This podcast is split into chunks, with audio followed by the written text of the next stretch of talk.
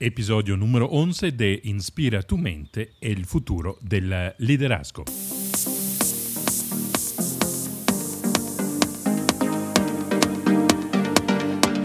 Cada semana Inspira tu mente te trae ideas, inspiración, recursos y prácticas para despertar y manifestar el líder que está dentro de ti. Yo soy Aldo Cívico, autor y estratega de liderazgo y el propósito de este podcast es de expandir tu inteligencia emocional y espiritual para que puedas prosperar en un mundo disruptivo y exponencial.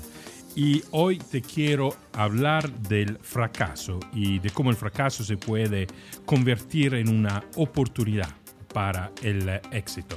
Entonces te doy la bienvenida a este episodio de mi podcast. Te invito claramente al comienzo de este podcast también de suscribirte, así eh, puedes quedarte al día con los varios episodios que salen cada viernes y eh, claramente eh, lo puedes compartir con tus amigos y escribir, sobre todo si escuchas iTunes, Apple, escribir una recensión, tus comentarios sobre este podcast. Bueno, hoy pienso que hablamos de un tema verdaderamente muy importante, que es el fracaso. El fracaso que es un uh, resultado adverso, una expectativa que no se cumple. Y es la fuente de uno de los miedos más profundos que tenemos y que muchas veces nos acompaña a lo largo de muchos años, en algunos casos hasta a lo largo de toda una vida. Es un miedo que puede ser tirano, eh, que nos paraliza, que nos condiciona, condiciona los caminos que tomamos, las decisiones que tomamos, y determina de verdad muchas veces el resultado, porque al fin y al cabo el miedo al fracaso nos hace más pequeños de lo que realmente somos. Podemos ah, arriesgarnos a veces de no tener la vida que queremos tener, la calidad sobre todo de vida que queremos tener porque estamos atrapados por el miedo al fracaso. Y entonces quiero eh, hablar del fracaso hoy y de cómo transformarlo en una fuente, en una oportunidad de éxito. Eh, el escritor Elbert Hubbard dice que el, mejor, el, mayor, el mayor error eh, que puedes cometer en la vida es tener continuamente miedo de que cometerías uno. Eh, de verdad, porque esto, eh, como decía, nos puede eh, frenar muchas veces. Y cuando tenemos miedo al fracaso, dedicamos mucha de nuestras energía, mucho de nuestro espacio mental, de nuestras actividades, de nuestras emociones para evitarlo.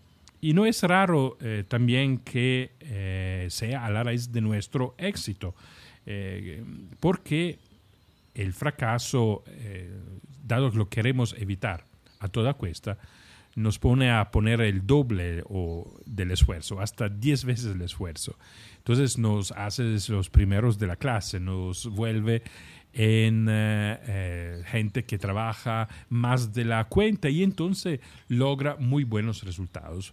La pregunta es cuál es el costo que tenemos cuando es el miedo al fracaso, entonces el deseo de evitar el fracaso que guía nuestros pasos, que guía nuestras decisiones. Estamos enfocados en evitar el fracaso que eh, más que en la meta que queremos conseguir.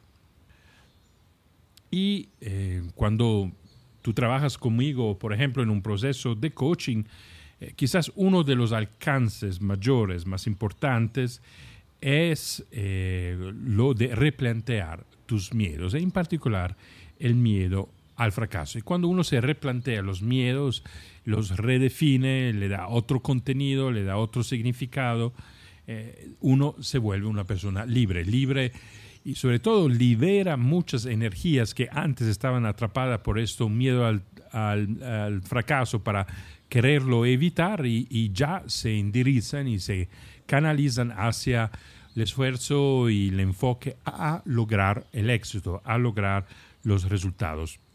Liberarse del miedo al fracaso significa de verdad aumentar una capacidad de productividad, es de verdad lograr nuevos alcances, nuevos niveles de rendimiento.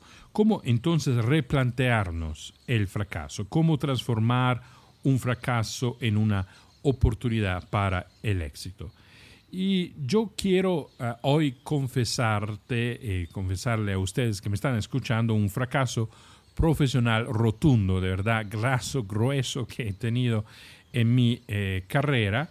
Y eh, es un fracaso además que me hace recordar de una frase de Oscar Wilde, que dice que la experiencia es simplemente el nombre que damos a nuestros errores, a nuestros fracasos. Y eh, entonces puedo agregar yo que eh, pues tengo mucha, mucha experiencia. Y el episodio que le quiero mm, contar tiene que ver con un momento de mi carrera hace 10 años, eh, más o menos, mm, cuando me invitaron a postularme en una universidad pública en Estados Unidos, en Newark, la Universidad de Rutgers, con la posibilidad de nombramiento como titular en antropología. O sea, estaba en el camino para lograr la cátedra en eh, antropología. Y eso es ofrecimiento cuando uno se postula eso y lo logra. Yo recuerdo que me postulé que había más o menos 300 candidatos y quedé elegido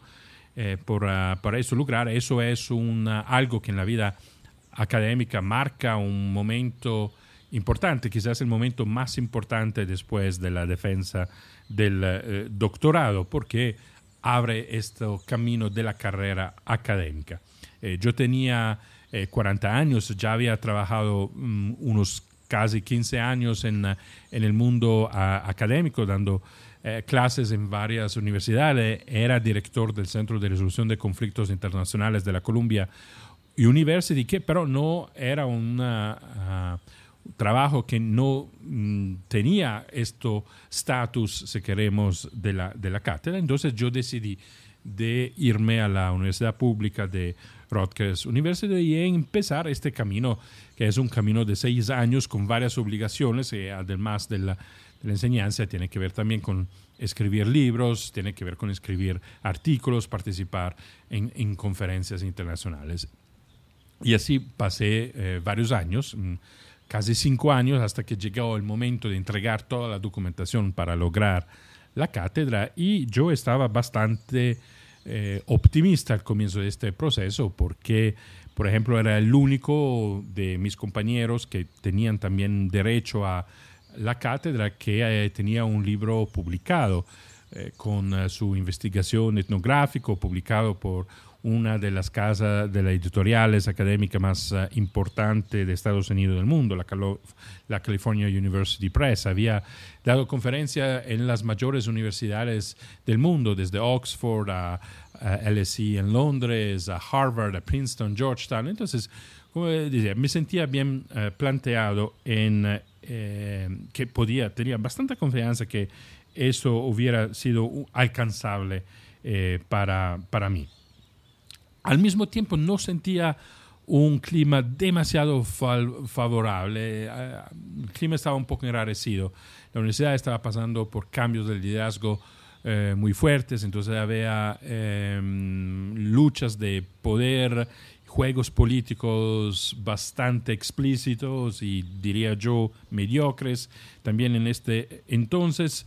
Y eh, entonces sentía de alguna manera que había una resistencia a, mi alrededor eh, por el, el título de, de, que me esperaba y que yo deseaba, porque eso era en aquel momento, yo pensaba que en aquel momento era el sueño de mi vida. Y em, yo me recuerdo que me habían anunciado la llamada de la decano un jueves por la mañana era la mañana que ella dedicaba llamando a los varios candidatos de los varios departamentos y yo me acuerdo que la llamada de ella llegó alrededor de las 9 y 20 y dije, ya, ya eso era demasiado temprano, era muy temprano en la mañana y eh, dije, pues probablemente me van a decir que no lo logré. Y de hecho, eh, la decana tenía esta voz mm, profunda, eh, casi con tristeza y mm, dovendomi anunciar que el Senado de la universidad no había acogido eh, mi deseo de volverme un catedrático en antropología. Yo, la verdad, no quedé muy sorprendido porque tenías unos presentimientos y quizás el presentimiento más fuerte que yo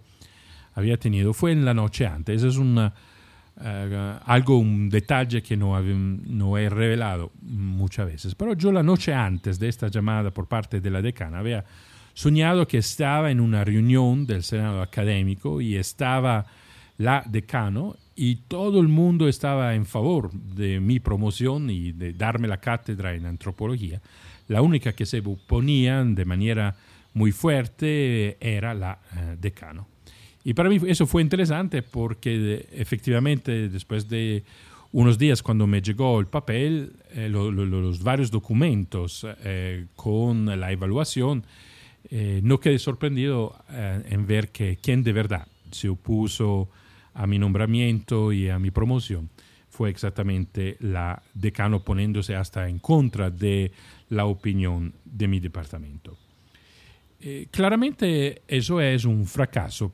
Profesionalmente eso es algo que cuando le pasa y le ha pasado a varios colegas también muy, muy buenos, eh, puede desatar también una tristeza profunda y hasta la depresión.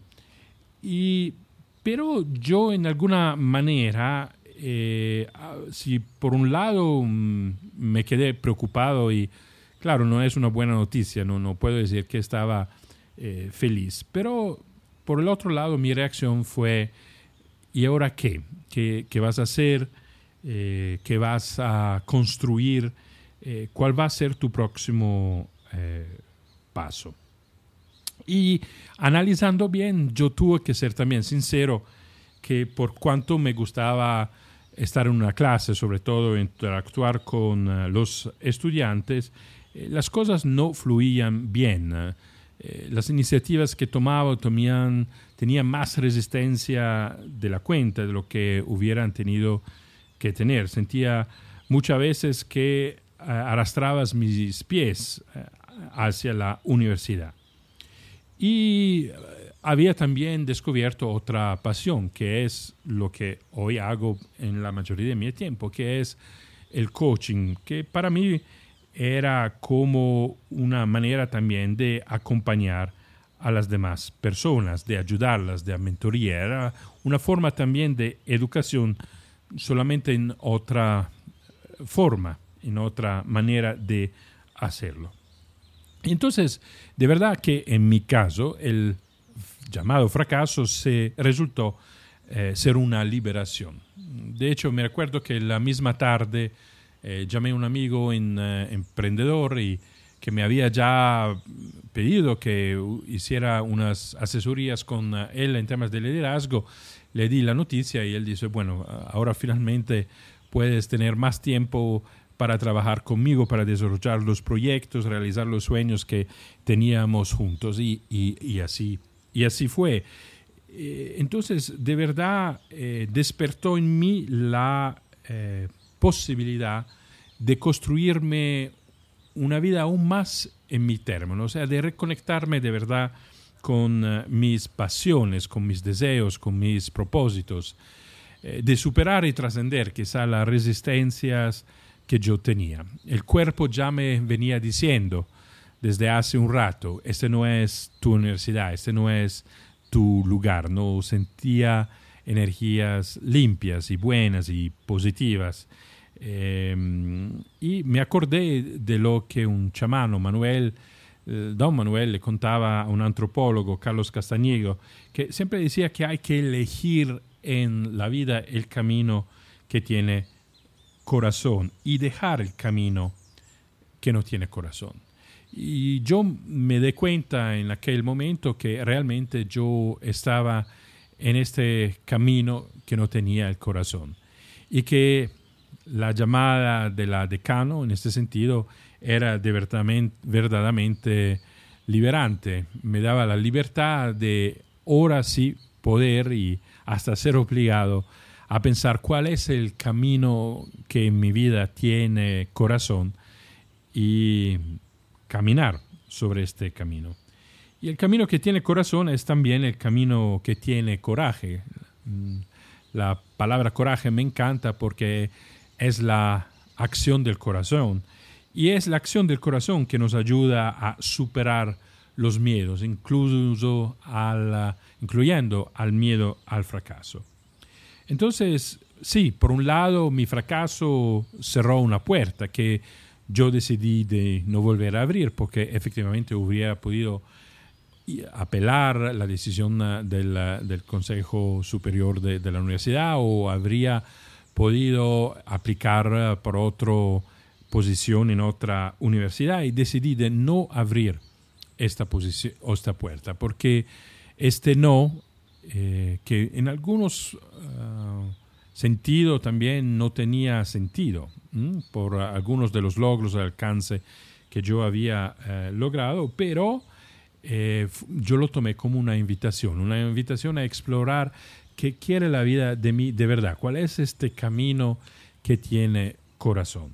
Y eso me obligó a abrir una nueva puerta, a buscarla, a abrirla, y eh, lo que se abría ah, hacia un camino que tiene corazón y que me llevó a trabajar hoy en varias partes del mundo con clientes de verdad que, con los cuales me encanta estar eh, durante horas y ayudarlos a crecer en sus formas de liderazgo, a tener una vida más y más en sus propios términos, en alcanzar nuevos resultados, nuevos niveles de resultados. Y es además de verdad un camino, como le decía, que eh, me daba la oportunidad de vivir al 100% mi pasión de ser mentor, de ser guía, de ayudar, de acompañar a los demás. Y yo he venido viviendo en los últimos años bajo un lema que considero un lema muy poderoso.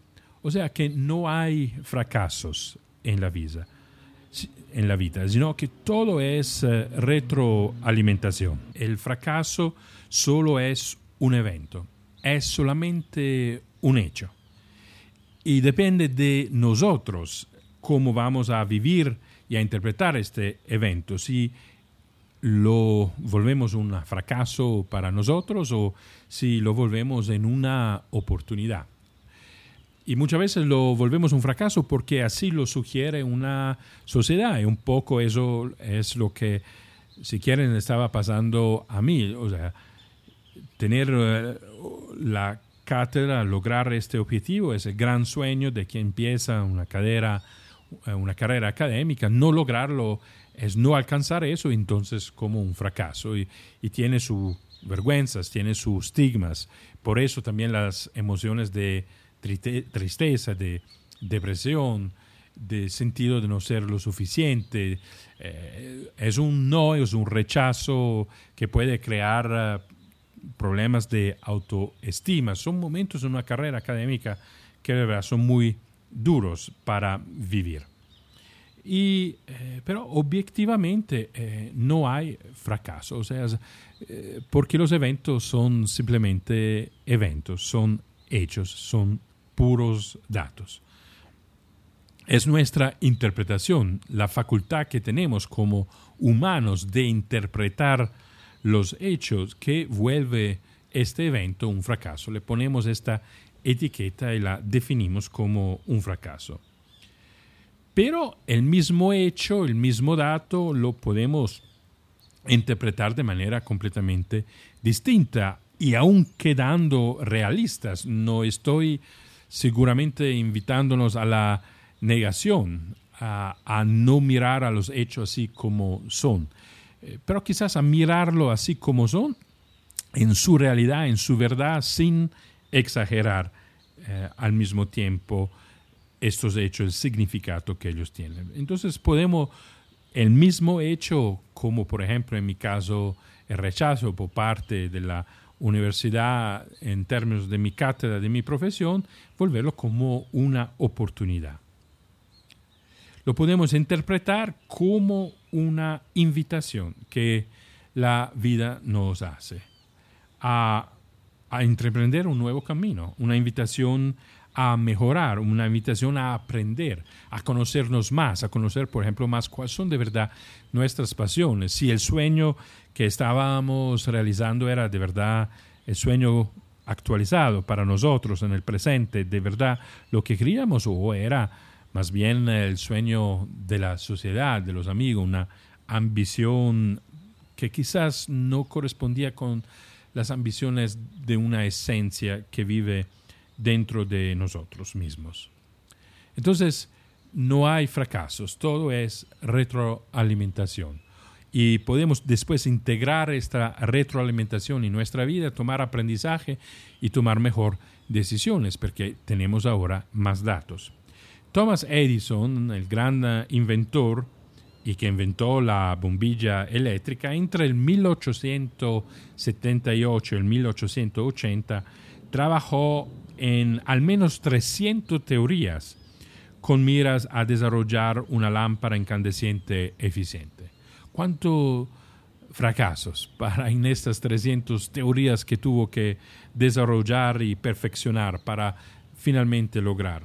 Tuvo que fracasar y equivocarse miles y miles de veces antes de lograr su invención y su propósito que cambió la vida de la humanidad y nos cambia la vida todos los días, todas las veces que eh, aprendamos, aprendamos una luz. Y Edison dijo, no fueron mil intentos fallidos, fue un evento de mil pasos. Eso, ¿qué diferencia si Em, lo que nos pasa en la vida, cuando algo que no en un momento no nos gusta porque no corresponde, no corresponde a las expectativas, a los logros que queríamos, somos capaces de verlos, no, es un paso hacia lo que queremos de verdad, lo que la, la vida ha preparado para nosotros, un paso para descubrir nuestro propósito, para manifestarlo y vivirlo en nuestra vida. ¿Qué diferencia ver un hecho así como un fracaso y qué diferencia poderlo ver como un paso, como una oportunidad de aprendizaje. Imagínase si Edison no tenía esta visión, sino eh, creía que los fracasos no son tales, sino que son retroalimentación, no hubiera hecho esta gran invención y se hubiera dejado así, dejar ah, llevar por ah, el fracaso y por quizá la tristeza y este sentido del fracaso sin insistir, sin perseverar. La posibilidad que tenemos de replantear el significado del fracaso es también la posibilidad de otra calidad de vida, de aprender, de mejorar, de crecer.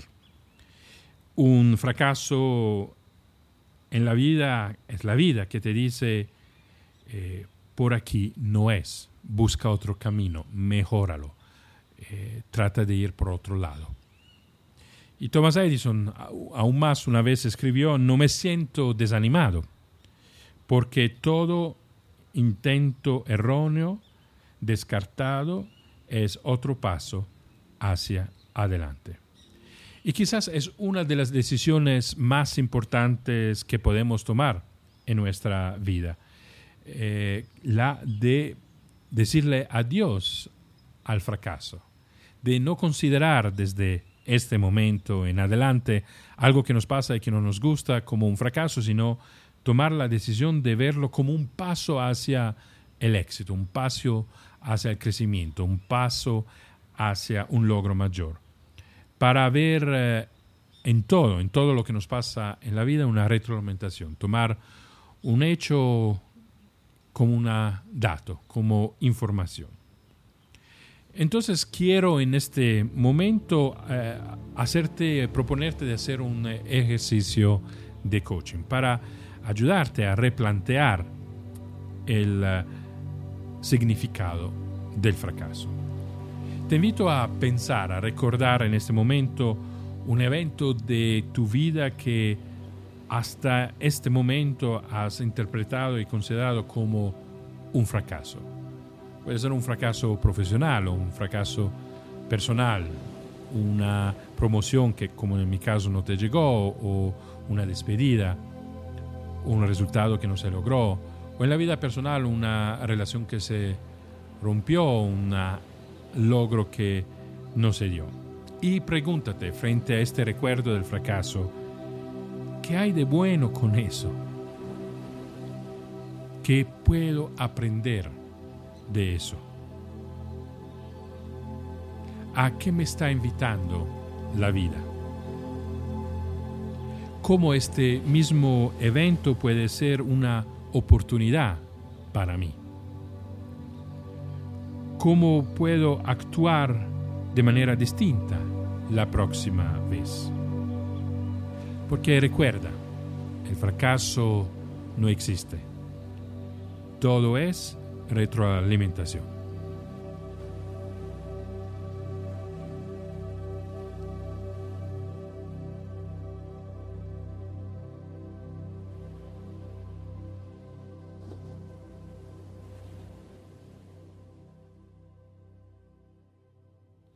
Bueno, gracias por eh, seguirme en este episodio de mi podcast uh, Inspira tu mente, el futuro del liderazgo. Eh, la próxima semana tengo una invitada muy especial, se trata de Ingrid Macker. Es una gran, gran influencer que tiene 12 millones de seguidores, pero ella nos va a contar algo aún más importante que tener 12 millones de seguidores y tiene que ver con este tema del fracaso. O sea, nos va a compartir cómo transformó el diagnosis de un cáncer en una victoria para su vida. Y es un testimonio muy fuerte que te invito a escuchar la próxima semana en mi podcast. Te invito otra vez a suscribirte a mi podcast, a seguirme en mi canal de Instagram, arroba a cívico, a c i v i c o v de Víctor. Y bueno, muchísimas gracias y sobre todo, si no nos hablamos antes, una, te deseo una feliz Navidad a ti y a los tuyos. Chao, nos escuchamos la próxima semana.